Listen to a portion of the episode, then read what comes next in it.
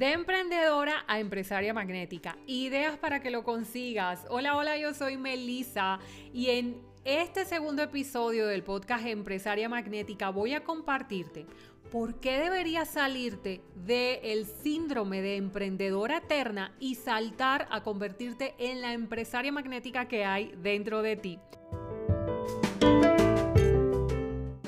Ok, Vamos a comenzar. La palabra emprender significa empezar a hacer una cosa determinada que tiene cierta importancia. Quiero que resaltemos varias palabras aquí. Emprender dice empezar a hacer. Entonces, ¿qué sucede aquí?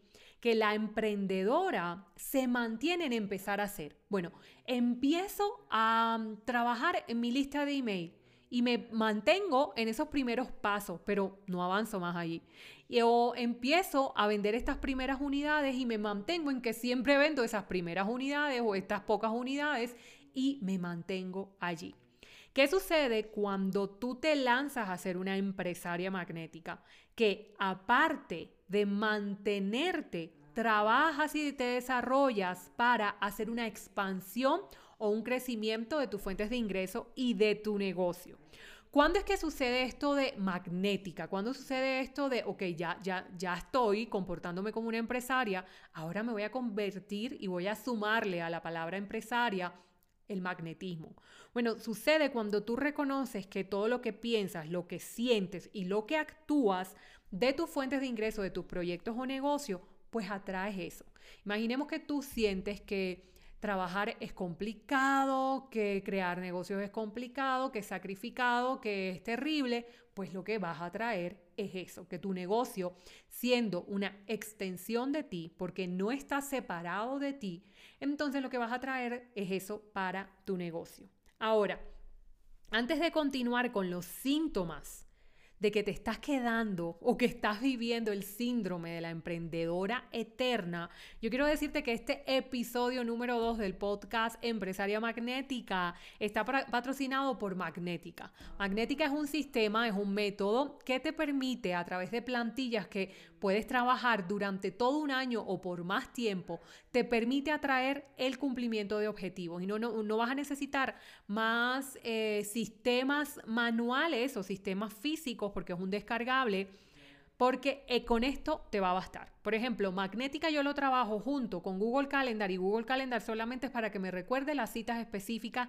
y el mismo Magnética te recuerda que debes tener seguramente algunas citas en tu sistema digital. Ok, Vamos entonces a continuar cuáles son estos síntomas de que estás viviendo el síndrome, yo lo llamo así, vamos a ver si te ha gustado este nombre, me lo escribes aquí en los comentarios, de emprendedora eterna. Vamos a ver. Número uno, el primer síntoma, la adrenalina que te genera el comenzar nuevos proyectos, pues se desvanece rápidamente cuando el proyecto te das cuenta que necesita más trabajo y que no vas a obtener los resultados seguramente en dinero que estabas esperando a los pocos meses de haber comenzado. Y esa adrenalina va, va mermando y entonces, y en consecuencia también tu compromiso con esas fuentes de ingreso, proyectos o negocios.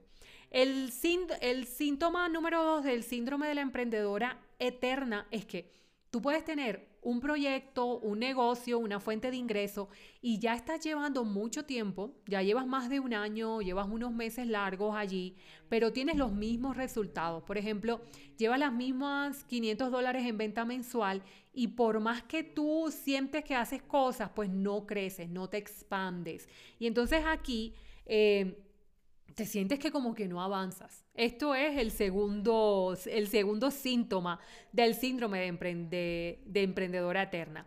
El tercer síntoma es que tú nombras o tiendes a nombrar la forma en la que te ganas la vida como negocito, dinerito, hago unas cositas.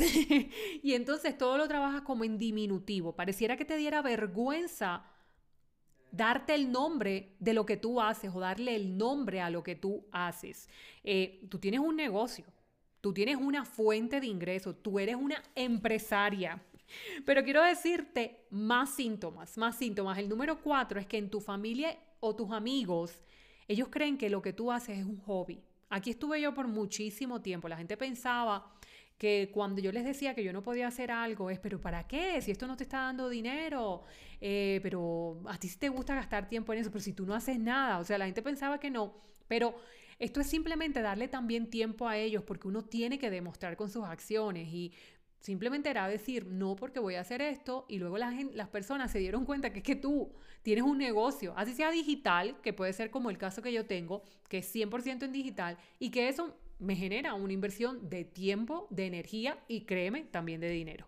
Ok, y la número 5, el, el, síntoma número 5 de estar viviendo el síndrome de la emprendedora eterna es que no tienes como un rincón para trabajar, no has delegado un espacio en tu hogar o hasta una oficina portátil. Recuerda que tenemos videos en nuestra cuenta de Pinterest y en nuestro canal de YouTube donde te explico cómo, cómo crear y cómo diseñar esta oficina portátil. No te has permitido tener como este espacio o esta oficina portátil que en cada espacio que puedas tener en tu día, en vez de irte a una red social a ver y compararte y, manejar una baja vibración en la comparación de con otras emprendedoras, pues en vez de eso, pues entonces tú te colocas a trabajar en tus fuentes de ingreso, en tus negocios o proyectos. Vamos ahora a ver cuáles son las ventajas de pasarte de ser una emprendedora a ser una empresaria magnética. El, primero es el orden. Cuando tú saltas a ser una, a una empresaria magnética, hay orden, en tus negocios, en tus fuentes de ingreso, en tu vida misma. Y cuando hay orden, los resultados son positivos. Número dos, va a haber mayor enfoque.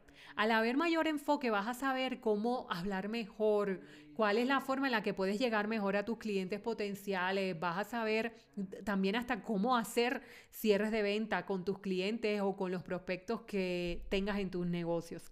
Y número tres, la, la ventaja número tres, de pasar de ser una emprendedora a ser una empresaria magnética es que va a haber luz en tu camino. Al reconocer cuál es ese objetivo que tienes entre manos, que quieres lograr, que es completamente claro para ti, pues se va a aclarar el camino.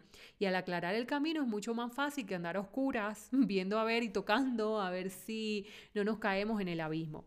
Ok, y la ventaja número cuatro es que cuando eh, te pasas a ser una empresaria magnética, tu motivación va a comenzar a subir como la espuma. ¿Por qué va a subir como la espuma? Porque va a haber una intención clara de ayuda para otras personas y también de ayuda para ti mismo. Sea lo que vendas, sea lo que ofrezcas, físico o digital, es importante que reconozcas que lo que ofreces y que cada cliente que llega a tu negocio es una vida también que estás transformando gracias a la ayuda que vendes con eso que estás ofreciendo. Ahora entonces hablemos de cómo ser una empresaria magnética. Vamos a comenzar con la primera palabra que es empresaria. Número uno, ten horarios o bloques de trabajo. Importante, ok, no me puedo poner horarios, Melissa, porque yo tengo un horario de trabajo. Lo que puedes hacer en este caso es que vas a tener actividades para hacer cada día y que las puedes hacer, sea en la mañana, tarde o noche, pero vas a saber que la puedes trabajar por bloques o por divisiones de bloques durante el día. En mi caso particular, a mí me encanta trabajarlas en estos momentos con esto de la de, después de bueno la pandemia que todavía continúa los chicos estudiando en casa y con las decisiones que hemos tomado como familia pues a mí me encanta como trabajarlo por bloques de tiempo. Es decir de 5 a 7 de la mañana hago un bloque de tiempo más que todo de capacitación para una certificación que estoy haciendo que estoy recibiendo luego de 9 a 11 y media y luego de unas de las 3 de la tarde como hasta las 4 4 y media vuelvo otra vez a retomar. Ok, número dos, número, el paso número dos para ser una empresaria, comencemos con empresaria y luego le sumamos la palabra magnética, es diseña planes de crecimiento y de expansión. Para esto habría un episodio completo. Escríbeme aquí en los comentarios si quieres que haga un episodio completo en este podcast de Empresaria Magnética de cómo hacer planes de expansión. Recordamos al principio, recuerda que al principio de este episodio número 2 te contaba que la emprendedora es aquella que se mantiene, aquí estoy con mis notas, que se... Em, que empieza a hacer, se mantiene empezando a hacer, como en esa rutina de empiezo a hacer ese primer paso, ese primer paso, ese primer paso. Pero entonces, ¿qué sucede ahora? Que ¿Qué sucede ahora que, quieres hacer ese, este plan de expansión y de crecimiento? Pues que ya te sales de ese primer paso y ya quieres ir avanzando más pasos, el paso número 2, 3 y 4 para expandir y crecer tu negocio. Y allí es donde ya te vas reconociendo tú misma como la empresaria magnética que eres. Ok, paso número 3, nómbrate. Date un nombre del cargo que hay dentro de tu negocio. Puede ser que ahora mismo hagas todo en tu negocio, pero date un nombre. Y deja de decirte, soy la todera en mi negocio, soy la que hace, soy la que hace, soy la que hace. No, date un nombre como lo que eres. Tú eres la CEO de tu negocio. Y aunque no es el patrocinador de este episodio, eh, nosotros tenemos un gym que le llamamos el gym para CEOs como tú. Porque eso es lo que eres. Tú no estás emprendiendo porque quieres pasar eh, tiempo gastándolo en un hobby costoso, no. Tú estás emprendiendo porque tú quieres transformar vidas y quieres transformar también la tuya y la de tu familia. Entonces, nómbrate como lo que eres. Yo soy una CEO, yo soy una empresaria, yo soy una empresaria magnética. Luego, entonces, el paso número cuatro es de lo que tengas un negocio o varios o varias fuentes de ingreso o varios proyectos, no menosprecies los números. Muchas veces, por ejemplo, yo trabajaba con una cliente que recuerdo que tenía varias fuentes de ingreso. Podía que una fuera de 20 dólares al mes, que otra fuera de 80 dólares, que otra fuera de miles de dólares, pero que no se sentía abundante porque eh, al tener todas estas fuentes de ingreso, pues no le daba respeto a los números. Y créeme que cuando tú menosprecias los números, también estás menospreciando en la, en la, profundidad energéticamente a esa fuente de ingreso y a ese negocio. Y entonces se va a estancar y tú no quieres mantenerte en algo estancado, quieres moverlo. Y número cinco, por cada fuente de ingreso o por cada proyecto o por cada negocio que tengas, tú ten una propuesta clara. ¿Cuál es esa propuesta clara de lo que vas a ofrecer, de lo que estás ofreciendo, ese diferenciador? Número 6, paso número 6, ¿A quién le vendes? Ten claridad de a quién le vendes. No le vendes a una persona que tiene las características de 25 a 35 años. No, tú le vendes seguramente, así se llama la mía en mi prospecto, a Camila que tiene entre, entonces ahí comienzo, unos 30 a unos 45 años, que tiene una familia que, que quiere invertir tiempo en ella de calidad y que aparte está ahora generando unos mil o dos mil dólares en su negocio y quiere expandirse, quiere hacer unos planes de expansión en su negocio. ¿Viste lo diferente? Como ya yo de alguna forma nombro diferente o, o sé en diferencia cuál es ese cliente potencial que tengo. Ok, Vamos ahora, ya, ya tocamos el tema de los pasos para pasar de ser emprendedora a ser una empresaria. Ahora vamos a añadirle unos pasos más para que te conviertas en magnética, en esa empresaria magnética que hay dentro de ti que lo que necesitamos es despertar y hacer brillar. El, el siguiente paso sería, para ser magnética, es el silencio. Debes mantenerte en sintonías de silencio. Cuando nosotros nos mantenemos en sintonías de silencio, viene el segundo paso o viene el siguiente paso, que es que vamos a poder escucharnos. Vamos a poder saber, ok, esto es lo que me está diciendo la intuición. Esto es lo que me está diciendo la idea. Y aquí quiero darte eh, varias ideas porque es el siguiente paso y es que todas estas ideas que se te vayan ocurriendo, puede ser en la ducha o en estos momentos de silencio y de escucharte, pues tengas unas notas en tu celular, las mías se llaman ideas que se me ocurren por allí, y ahí voy escribiendo las ideas que tengo. Si no tienes el celular a mano, lo que yo hago particularmente es escribirlo en cualquier papel, me lo meto en los bolsillos y tengo la costumbre o el hábito de que en las noches vacío los bolsillos. Y entonces al vaciar los bolsillos me encuentro con estos pedacitos de papeles cuando no he tenido tiempo de o cuando no he buscado el celular eh, para poder escribir las ideas y, y me voy a las notas que tengo, que hay aplicaciones también que puedes descargar como keywords, eh, perdón, keywords no, keynotes, eh, creo que se llama así la de Google Vamos a verla, te la, busco aquí enseguida, que la tengo acá en... estoy en el computador. se llama Keep, se llama Keep, perdón, en, en, Google.